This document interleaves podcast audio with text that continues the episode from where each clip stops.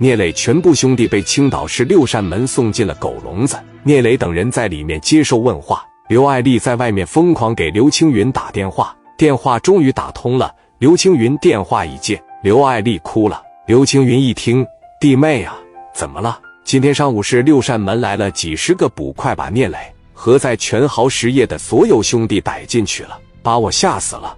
你帮帮忙行不行啊？刘青云一听，觉得挺有意思。行了，聂磊现在在青岛市六扇门关着吗？我马上过去。刘爱丽说：“是在青岛市六扇门呢，我跟你一起去吧。”刘青云说：“我不能领着你过去。”我和跟班的去就行了，这事不是你们该掺和的，在家里等消息就得了。刘爱丽没有办法，无可奈何的说：“行啊，那行，那我就等消息了。”放下刘爱丽的电话，刘青云从跟班的口里得知，青岛六扇门一把手叫蔡振龙。刘青云把电话打给了自己的二叔。刘青云是刘家这一代的男根独苗，从小二叔就非常喜欢他。二叔一看小云打电话来了。小云呀，这怎么给叔打电话了呢？你往青岛一去就是几个月，平常也不给叔打电话。你在那边工作怎么样啊？累不累啊？我都说没必要走那个过程，没必要到地方上去工作去实践。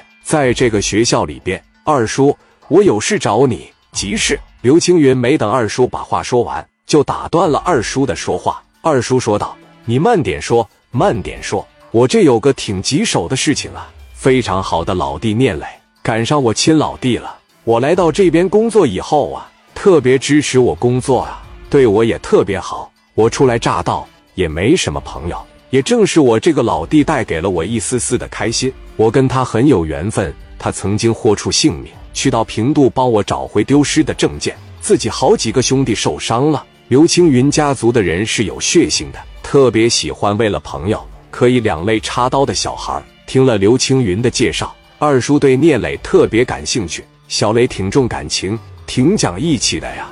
那你的生命当中出现这样的人，远比出现一些小人捧着你的、舔着你的要好得多呀。刘青云顺杆往上爬，可不是嘛？尤其是在一块几个月的时间啊，真是都已经处出感情来了。因为误会，也是因为我的事儿，他让青岛市六扇门捉进去了。刘青云又添油加醋的说了一些内容。二叔一下子怒了，这不反了吗？不是，这是儿果真是吗？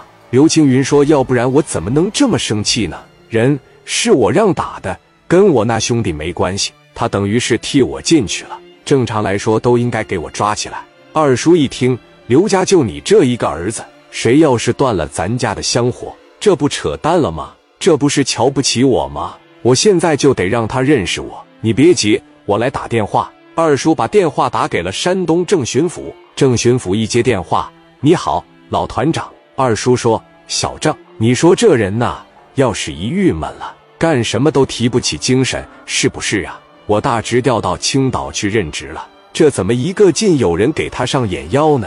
这家伙给我气得心一揪一揪的。”郑巡抚说：“可能地方上什么工作做的不到位，可能青云也没有说，再加上我一时疏忽，希望老团长不要挑理。”二叔说：“我倒不是因为这个而生气，你能联系上青岛市六扇门吗？”郑巡抚一听，不正是我管辖的吗？二叔说：“蔡振龙把我这儿一个非常好的兄弟抓了，我就不跟你说什么原因了，我就告诉你，那孩子是为了青云。青云和你年轻的时候一样，爱惹事。也许他们不敢抓青云，结果把那小孩子弄进去了。你年轻的时候惹事，有我在你身边给你摆平。”青云现在没有人帮忙呀，而且我听说还往那小子头上扣帽子。郑巡抚一听，就这么大一点的事啊！我这边马上找山东六扇门的一把手，你让青云直接过去就行。二叔说：“青云敢去吗？”啊，青云要是敢去的情况下，我还会给打电话。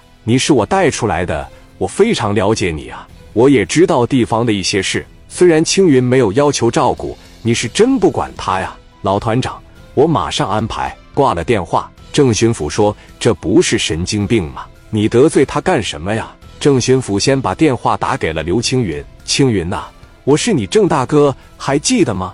实在是不好意思了，照顾不周了。刚才二叔把电话都已经打给我了，严厉的批评了我。有什么事儿，你就到是六扇门去吧。我会跟他们提出要求，一切按照你这边的想法来。我不会让他们在聂磊身上再大做文章。以后有事儿直接给我打电话，别给叔打电话。我是他带出来的，从小我就怕他。蔡捕头接到上面打来的电话，报了姓名，对方没有说话。蔡捕头又重复了一遍：“你好，我是蔡振龙。”郑巡抚说道：“你先给我站起来，站起来说话。”蔡捕头站了起来：“你说吧。”郑巡抚说道：“我真是看错人了，小蔡，你他妈原来也不是这样啊！你知道你给我惹了多大的纰漏吗？”蔡捕头不投雾水问：“怎么了？”郑巡抚说：“你还好意思问吗？你是不是给刘青云的哥们抓了？你是不是说人家刘青云是抱养的呀？”蔡捕头一半肯定一半否定的说：“我是抓了刘青云的哥们。”但是我啥时候说过刘青云是抱养的啊？郑巡抚说道：“我的老团长亲自给我打的电话，你完大了！你知道刘青云家里边是干啥的？你知道刘青云他二叔是谁吗？你这脑子里边你真是装的是泔水呀！哎呀，我现在有点质疑你们老蔡家的生育能力，这怎么就生出来你这么个冤种呢？”